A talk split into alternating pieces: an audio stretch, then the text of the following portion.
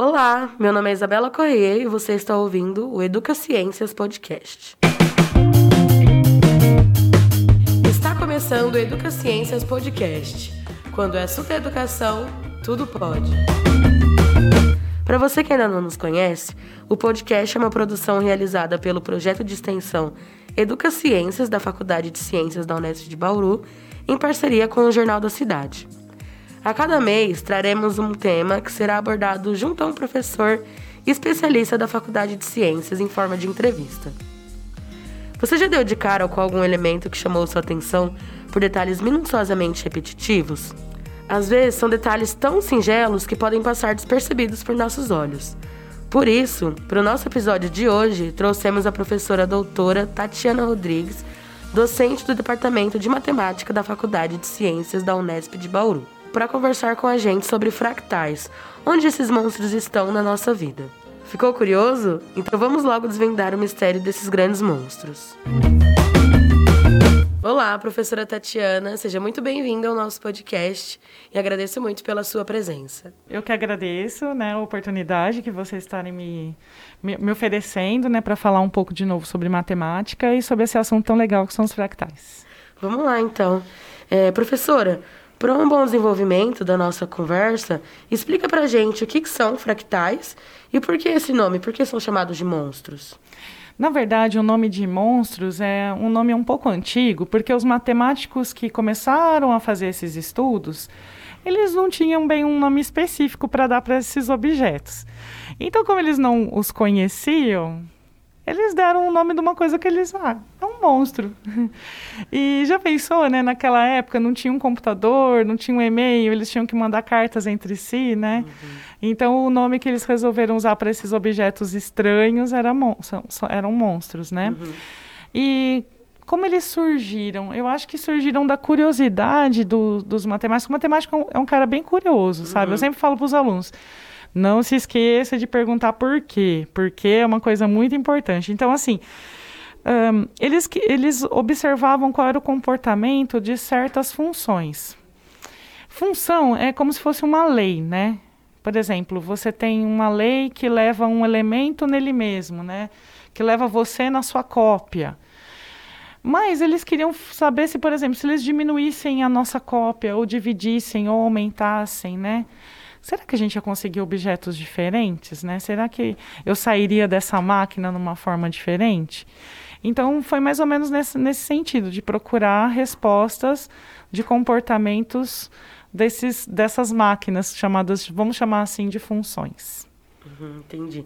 Então, e, era uma certa, uma parte da função é um, é um comportamento, vamos dizer assim. E na verdade não é um comportamento que. É um comportamento visual mesmo, sabe? Uhum. De como é que vai ser a cara disso, né?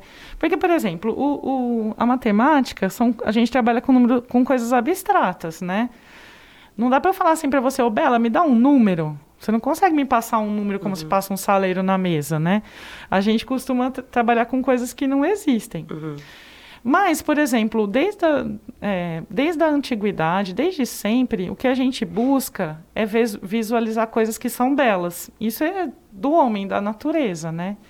Então, por exemplo, qual é a ideia? A ideia é você ver um objeto que é diferente e tentar escrever matematicamente como é que aquele objeto poderia ser descrito, né? Uhum. Porque, por exemplo, o Galileu que disse que a, a, a natureza, o, o, Deus escreve, né? A linguagem de Deus é matemática. Nossa, isso é pesado, né? uhum. né? Porque, assim, a maioria das pessoas quer fugir da matemática, Sim. né? Mas a gente quer tentar encontrar ela de perto e tentar mostrar, não, peraí, eu consigo dominá-la e tentar descrever o comportamento dela. Então, desmistificar, sim. Então, né? é principalmente desmistificar e tirar essa essa coisa ruim referente uhum. a ela, né? Entendi. E aí esses que são considerados fractais, assim, como você falou, que são visuais, né? São objetos assim que a gente consegue perceber. Então, é, eles estão ao nosso redor? Onde eles que a gente consegue no nosso encontrar? redor, estão dentro da gente, inclusive também, né? Então, por exemplo, né, é, falei, mas o brasileiro está muito acostumado a trabalhar com fractais, porque, por exemplo, no salário que a gente recebe, né, a gente vai tirando um pedaço daqui, um pedaço dali, e vai tirando e vai tirando, e aí você tenta sobrar alguma coisa no final, né? Então, os fractais são processos que são iterativos, que você repete, repete, repete, né? E aquele objeto que fica no final, não estou dizendo porque o nosso acaba não ficando, né, o salário. Mas alguns objetos, eles ficam alguma coisa no final, né? Então, um objeto que a gente, por exemplo, tem, algumas pessoas têm em casa é uma samambaia, né? O que acontece com a samambaia? A samambaia em si, a folha dela, pedaços, você vê que pedaços das, das folhas se re, repetem a figura total, vamos dizer assim, o formato Sim. em geral, né? A samambaia é outra coisa que, não sei se alguém gosta, eu gosto de brócolis. Se você pega um raminho do brócolis, uhum. aquele raminho ele é, um, ele é comparado ele é similar àquele brócolis inteiro. Sim, nossa, é muito engraçado isso, muito interessante. Isso. Acredito que a gente já possa ter visto, ter notado isso. Sim. Principalmente em cozinha, realmente. Você vai cozinhar, você pega ali um pedaço, se você Olha. para pra analisar, é todo igual. Né? É igual por inteiro. Eu acho muito interessante isso. Mas nem sempre são objetos que são só bonitos assim. Trazem alguma. Isso que a gente fala, né, de parecer com todo, uma certa simetria, uma certa autossimilaridade, né? Tem objetos que eles não têm autossimilaridade, né? Ou repetição. Uhum. Por exemplo, dentro do, da gente, o nosso pulmão, eles têm alvéolos pulmonares. Na forma como eles se ramificam dentro da gente, eles são, eles são considerados um objeto fractal. Entendi. Eles também se comportam ali. Exatamente. Se repetem, num, maneira... se repetem de maneira fractal, vamos dizer assim. Interessante. E, inclusive, uma das aplicações, né, que são tanto recentemente dentro do pulmão quanto na nossa vista, é analisar propriedades, por exemplo, de você determinar se vai ter câncer, um, um pulmão vai ter câncer a partir de propriedades de fractais. Olha. Né? Também câncer de pele, também é possível você determinar se um câncer vai ser maligno ou não uhum. a partir de imagens e analisar se aquilo lá tem um comportamento fractal ou não. Nossa, muito legal. E por que que isso é diferente, né? Isso não é ensinado na escola, porque na uhum. escola a gente está acostumado a colocar coisas dentro das caixinhas do Euclides, vamos dizer assim, né? O Euclides gostava, poxa, eu não tenho que falar mal do Euclides, o Euclides foi o cara, né, naquela época. Mas ele tentou fazer tudo padronizado e, e, de forma que ficasse mais a matemática ficasse mais simples. Uhum. Porque a gente trabalhava com reta, com quadrado, Sim. com triângulo, né? Que foi o que a gente aprende na escola. Sim, no máximo uma terceira dimensão ali. É, uma dimensão. E agora, assim, tá. Dimensões parece que é uma coisa que está sendo bem difundida ultimamente, né? O cinema 3D, né? Sim. Mas, assim, esses objetos, que são os objetos fractais, eles têm uma característica também muito interessante, agora, voltando para esse caso do Euclides, é que são objetos que eles não se encaixam nessa questão da dimensão. Tem fractal que tem dimensão inteira, mas a maioria não tem dimensão inteira. Eles não se encaixam num padrão de Euclides. Uhum. Né? Por exemplo, se você pegar aquela flor, se a folha da, da samambaia ela fosse plana, né, se ela não tivesse ali uma espessura, você não conseguiria pegar uma folhinha dela e cobrir um quadradinho. Você não conseguiria pegar uma folha de samambaia e colar, colar numa parede de modo que ela preenchesse toda a parede. Você não consegue. Ia faltar espacinho, você concorda? Sim, sim, faz sentido. Então, a área, de um, a área não, a dimensão de um quadrado é 2, né? A dimensão da parede é 2, mas a dimensão da folhinha da samambaia não é dois, uhum. ela é menos que dois. Então Euclides já falava, puxa, onde mora, onde está esse elemento, né? Ele já sabia que existia alguma coisa ali além, mas ele ainda não, não quis trazer. Ele ainda talvez não soubesse o que uhum. fosse, né? Porque, por exemplo, esse nome de fractais, ele veio, ele veio surgir com o Mandelbrot. Né? O Mandelbrot é um matemático polonês, francês, barra também americano. Na verdade, ele era polonês e tem uma história muito interessante, porque assim, é, ele tinha um, um tio que era matemático, uhum. francês, que trabalhava na, numa universidade na França, né? E eles foram da Polônia para a França. E assim, eu não, eu não estudei muito a respeito sobre a história do Mandelbrot, mas eu acredito que tem ali alguma influência do tio dele matemático na vida dele, né? É provável, né? Eu acho. Já teve uma bagagem. Exatamente. E o que acontece? O tio dele trabalhava com pessoas, trabalhou com pessoas que trabalhavam com os monstros, né? Os fractais iniciais, vamos dizer assim. Então, eu, eu acho que teve ali uma influência dele, porque depois da França, o Mandelbrot foi para os Estados Unidos. Ele foi contratado pela IBM. Uhum. A IBM agora não tem tanta fama como ela tinha no início, mas ela foi a, a primeira empresa a, a, a, ter computadores de alto desempenho. Nem sei se pode se dizer alto desempenho naquela época, mas tinha um Para computador, aquela época era. né? Então ele começou a observar certos comportamentos em imagens do Mandelbrot, porque ele tinha acesso a isso, né? Então, a partir do momento que ele começou a observar aquelas imagens, ele começou a observar que aquelas imagens elas, eram fra fragmentadas, cortadas, picadas, uhum. né? Como eu voltei a falar Sim. do nosso lindo salário que a gente vai tentando fracionar, né? Sim. Então, o, o, fractal, ele vem dessa palavra de fracionar, de dividir, Entendi. né? De subdividir. E aí, ele que criou o termo fractal. Entendi. É, e falando do Mandelbrot, né? Mandelbrot. Isso, Mandelbrot. Peraí, deixa eu fazer.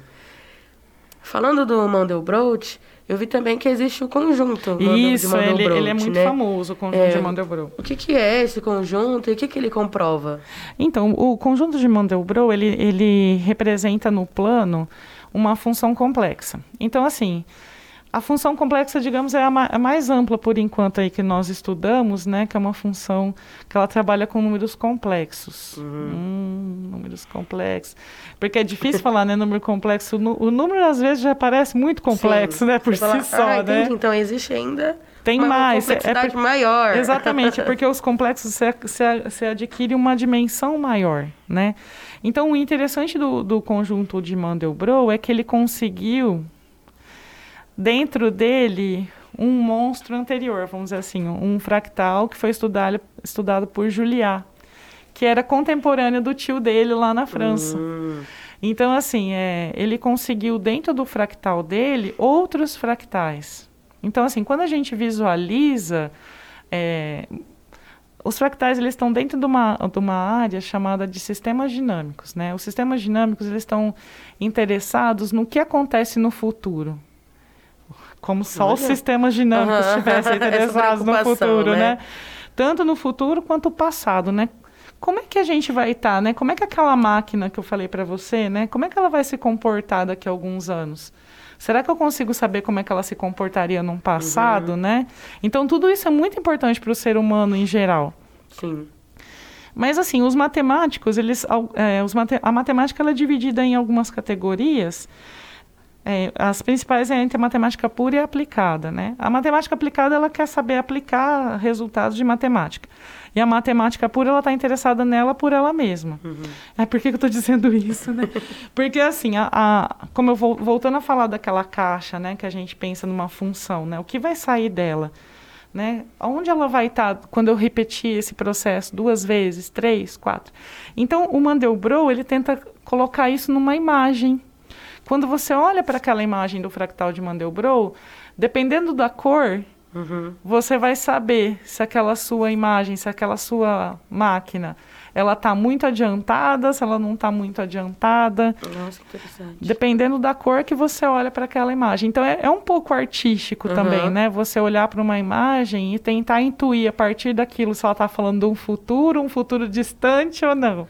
Nossa, muito legal. Né? E aí essa imagem ela é formada assim pelos números. Que, Isso, exatamente. Que formam um fractal. Que são, que são o fractal de Mandelbrot. Nossa, muito legal. E lá dentro tem o fractal de Júlia também, que é esse que foi o matemático contemporâneo uhum. do tio dele na França. Né? Então, assim, é, ainda tem muitos estudos sobre esse fractal de Mandelbrot, né? Uhum. Porque, inclusive, Bela, é, dentro desse fractal, como eu te falei, é aquela máquina quanto no futuro que aquilo ali está, né? Uhum. Será que eu olho para aquele futuro? Será que ele se repete o que ele foi no início, né? Então isso é muito interessante, até com perguntas filosóficas, sim. né, a respeito disso. Né? Nossa. Né? É muito, muito, louco isso. É assim, é muito como, louco, sim, é muito como, louco. Né, da, da área da matemática e consegue abraçar e trazer tantas questões. Tantas questões, exatamente. Muito legal. É, e de que maneira, talvez esteja até conectado com isso, né? De que maneira que a geometria, que a geometria fractal está ligada à teoria do caos? Então, porque o caos também vindo dessa área de sistemas dinâmicos, equações, né? Que os matemáticos sempre, como eu estou te dizendo, tentam equacionar o mundo, né? Inclusive agora recentemente com a pandemia, né? Que a gente conseguiu, vocês, a gente é, acompanhou pela televisão, que era uhum. possível saber, né? Se estava aumentando, se estava diminuindo, uhum. como é que estava o comportamento do vírus. Sim. E isso é possível fazer com outras situações também, né? Com tanto de bolsa de valores, é, com, resta com em relação a remédios. Então existem várias outras modelagens que os matemáticos fazem. Então o, o caos ele, ele é muito interessante digamos assim, é, tem várias definições de caos, tá bom? E eu uhum. vou tentar não ser muito específica nesse, nesse assunto, né? Mas, assim, uma das definições é quando você tem sensibilidade em relação às condições iniciais. Opa, mas o que significa isso, né? É, por exemplo, quando a gente está tentando prever se vai chover ou não, né? Que nem agora estamos passando por uma frente uhum. fria. Uhum a gente consegue assim ter uma certa noção, né, de umidade do ar, uhum. velocidade do vento, né, temperatura assim de, de, de hoje de manhã ou de ontem, né, para tentar a partir dessas dessas condições tentar prever o que vai acontecer amanhã, né, ou depois. Uhum. Mas essas são condições que elas são muito sensíveis. Porque de repente pode vir um Sim. vento do sul ou do norte, Sim. né? E de, ou chover de repente. Então essas condições elas são muito sensíveis. Então isso pode mudar totalmente o que vai vir a ser depois no futuro, né? uhum. né? Eu brinco muito que, por exemplo, a nossa vida é muito caótica. Porque se você sai de casa de manhã, né? E você, ou se você está de carro, ou se você está dentro do ônibus, o, você está atrasado, você pega um ônibus, o ônibus bate. Então, aquilo que você estava prevendo para uhum. você fazer na hora do almoço ou daqui uma hora, pronto, já, já, já virou caos, você já não conseguiu Sim. controlar. Sim, não, já né? alterou seu dia inteiro, toda a sua rotina. Alterou todo o seu dia, né? Então, assim, né, é, esse caso é um caso caótico. E o caos, você encontra fractais dentro do caos quando você vai tentar representá-los geometricamente. Então, tem casos, por exemplo, de, de maquininhas como essas de, das que eu estou dizendo, das máquinas das funções, que são funções até simples, que a gente lembra de uma parábola, né? Você lembra da parábola na escola, talvez? Uhum, um pouquinho, lembro. Um então, por exemplo, são funções que são um pouco mais simples, mas que você colocar uma condiçãozinha, você obtém um caos e ali dentro você consegue obter um fractal também. Então eles estão eles estão uhum. li, eles estão ligados, mas de que forma? O caos ele está ligado com processos que vão com o tempo que podem se alterar. Se alterar. E os fractais são processos geométricos que você obtém através de, de geometria, vamos dizer assim, de, de é, como se diz, representações geométricas. Nossa, que também acontecem depois de um, uhum. né, de um processo iterativo, de um, depois de um certo tempo. Nossa, não dá para se imaginar, né, que você consegue juntar assim toda essa isso assim, essa cê... probabilidade, esse caos com uma geometria. Exatamente, probabilidade, falou tudo. Então todas essas áreas, elas, elas estão dentro, é, essa área grande de sistemas dinâmicos, ela consegue abarcar, ela consegue abraçar, né? Uhum. É uma área que você consegue utilizar várias outras, vários outros ramos da matemática para resolver problemas. E eu vejo assim que cada vez a gente está aproximando mais de uma matemática real, uhum. de uma matemática que está ligada ao ser humano, à vida, né, uhum. aos, aos sistemas. Mas, ao mesmo tempo que a gente caminha para esse lado, eu acho que é importante a gente não esquecer do que é ensinado nas escolas, né? Porque isso ainda traz, a matemática ainda traz um certo trauma. É, traz. Né? traz. Infelizmente. Infelizmente. Infelizmente. Mas assim, a gente busca tem, é, aplicar isso em sala de aula, fazer os alunos. Eu já orientei alguns alunos que fizeram atividades com fractais dentro uhum. de sala de aula, né, para os alunos é, se acharem, ver, verem assim situações de que estão mesmo. não na escola na mesmo, escola mesmo, é. Nossa, legal. Verem situações que eles podem estar uhum. mais próximos da realidade, né? Sim. Que a matemática está ali. É isso que é interessante, né? Quando também traz essa abordagem e não só, porque é uma pergunta que muitas pessoas fazem quando estão nessa nessa parte assim da formação, né? Que é, para que que eu vou usar isso? Quando que eu vou usar isso? E eu imagino que também deve ser muito chato para um professor quando escuta isso, é. né? Tipo, ah, tô ensinando uma coisa e o aluno jura que nunca vai usar. E é, então é muito interessante quando você traz uma coisa que está no dia a dia, que você vai precisar. Isso, que está dentro de você, por Sim. exemplo, seu pulmão, né? Sim. Sua, na sua visão. Então você fala, ah, a matemática não está tão distante assim, não está tão, tão abstrata, vai. Mas que você pode usá-la dentro de você uhum. mesmo, ou você vai cozinhar, ou você vai observar uma samambaia, né? As nuvens também é possível a gente observar alguns uhum. aspectos fractais, fractais, né? A neve, os flocos de neve também são fractais. É que a, a questão toda que eu acho que dificulta é aquele negócio da maquininha lá, da função, né? Como uhum. é que a gente escreve, né? Então, o matemático está muito interessado em como é que descreve isso usando, usando palavras ou a lei, as leis, né, matemáticas. Aí é quando acaba complicando um pouco mais, E aí né? complica. Mas quando a gente já tem esse primeiro contato, entende o que, que é, entende que funciona, acho que o susto pelo menos já diminui, né? Já, já, Já fica certeza. um pouco menos... fica um pouco menor, vamos dizer assim, né? É, mas aproveitando também do que você estava falando, né? É, eu percebi que você falou um pouco da, da medicina, né? Quando, Isso. É, das aplicações, pulmões, né? nosso corpo. Envolver um pouco até da filosofia. Que outras áreas também, além dessas, incluindo essas, a gente pode encontrar fractais ou alguma, a alguns gente elementos. Do... Usa muito em processamento de imagens também, que é uma área muito, sempre muito em voga, vamos dizer assim, né? Principalmente quando a gente recebe né, as, as informações.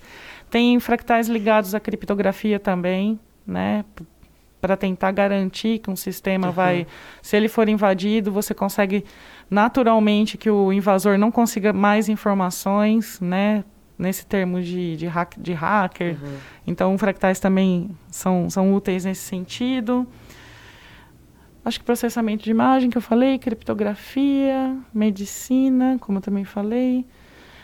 Eu acho que é isso. Tem música também, tem gente que tenta fazer acordes musicais a, a partir de. Sim. Legal, faz sentido, porque é uma. vai se tornar repetitivo. Exatamente. Ali, né? um padrão. Exatamente. Interessante, vai ficar na nossa cabeça. Fica na ca... Exatamente, exatamente. Então, nossa, então, música também. Então, assim, tem, tem vários assuntos, né? Que uhum. se você consegue observar esse comportamento de repetição e autossimilaridade, né? Porque não tem uma definição formal, Bela do que é um fractal. Existem características, né? Uhum. Então, muitas vezes você acha que é, mas na verdade talvez não seja. Ele é bonito. Ah, olha só, será que uma flor é fractal? Não, uma flor não, não vai ser fractal. Não necessariamente, uhum. né? Porque ela tem uma certa beleza, tem uma, uma pétala se repete, Sim. né? Uma rosa, por exemplo. Uma rosa, mas ela não seria, porque na verdade elas são as folhas, as pétalas, né? É. Elas são similares, mas a questão do fractal é, é você diminuir, sempre diminuir, uhum. ver se aquilo, no processo da diminuição, se ele tem algum comportamento igual ao anterior. Entendi. Então, no caso da rosa, não. Porque ela, tipo, realmente diminui o tamanho dela e já perde o formato, Já né? não perde, já não tem igual, já Entendi. não é igual. Faz sentido. Faz né? sentido. Exatamente. É, agora, acho que com a nossa última pergunta, só vai dar uma especificada um pouco mais nessa que você falou um pouco agora, que qual a importância que pode trazer, então, para a ciência, para a sociedade, os fractais? É, então, a gente, pelo menos o que eu tenho visto, é muito, é, em relação à medicina, como eu te falei, né, tentar uhum. fazer... É, exames que não sejam tão invasivos, né? Que você consiga obter resultados sem invadir, invasivos no tipo de cortar, né? Uhum. A partir de imagens superficiais, você obter resultados Entendi. de câncer, né? Uhum. Então, eu acho que isso é, isso é muito importante. Sim. É, em termos de criptografia, que eu estava comentando com você, os estudos com a, usando fractais, eles são um pouquinho melhor, eles são um pouco melhores para do que os um, sistemas de criptografia RSA, que são us bastante usados, mas que são interessantes. Vamos assim, ele, é, ele bate, ele é um pouco melhor. Uhum. Deixa eu ver. Música eu não sei ainda, porque eu ainda não ouvi nenhuma. Eu sei que tem, mas eu ainda não ouvi. Mas assim, eu, eu acredito que esse processo é interessante para a gente abrir um pouco a mente, vamos dizer em termos gerais, assim, uhum. filosóficos, de que as coisas não são retas, uhum. né? A vida não é reta. Não. A vida não é reta. A não vida é, é bem caótica. Gostaria, é, né? exatamente. E que por mais que a, a por mais não, a natureza ela é, ela é, linda, não porque ela é igual, porque ela se repete, uhum. mas porque ela é diferente. Sim. E a matemática está tentando cada vez mais se aproximar dessa diferença, né, dessa irregularidade, através, por exemplo, da geometria fractal. Nossa, muito legal. O que talvez não significa que vai ser mais fácil para os alunos, né? Ah. Olha só, porque né, linear já não era fácil. Imagina mas é não muito linear, legal. Exatamente. É, não, mas é muito legal. Então, será que a gente pode dizer assim que os fractais pode ser a nossa ciência do futuro? Ah, eu acho que ele já é do presente já, uhum. né? E aí quem sabe talvez ele seja a porta para algumas outras uhum. geometrias diferentes que ainda estão por vir, algumas coisas desse tipo, Sim, né? algumas novidades, né? Exatamente, porque tem muitas teorias ainda da física que elas não conseguiram se unir usando geometrias usuais. Então, talvez algo no futuro ainda consiga unir todas essas, uhum. todas as leis da física e quem sabe com uma geometria diferente, né? Uhum. Eu acredito. Ah, legal. Muito legal, professora. Obrigada. Obrigada muito obrigada você, Bela. por agradeço. essa conversa. Agradeço Foi muito a oportunidade. É, trouxe bastante informação nova pra gente. Fico ansiosa até pelos, por essas novas informações. Obrigadão, professora. Obrigada, Bela. Muito agradecida. Agradecemos também o Jornal da Cidade por ceder o estúdio para a gravação do podcast e aos ouvintes por nos acompanharem até aqui. Acompanhe nossas redes sociais para não perderem nenhum episódio e nenhuma novidade. Nosso Instagram, @educaciências e no Facebook Educaciências, tudo junto. A realização desse episódio teve apresentação, produção e edição de Isabela Correia, captação de áudio por Vinícius Pereira. Este podcast é uma realização da Faculdade de Ciências da Unesp de Bauru com o Jornal da Cidade. Muito obrigada por ouvirem e até o próximo Educaciências Podcast. Você ouviu o Educaciências Podcast. Quando o assunto é educação, tudo pode. Espero você no próximo episódio e até mais.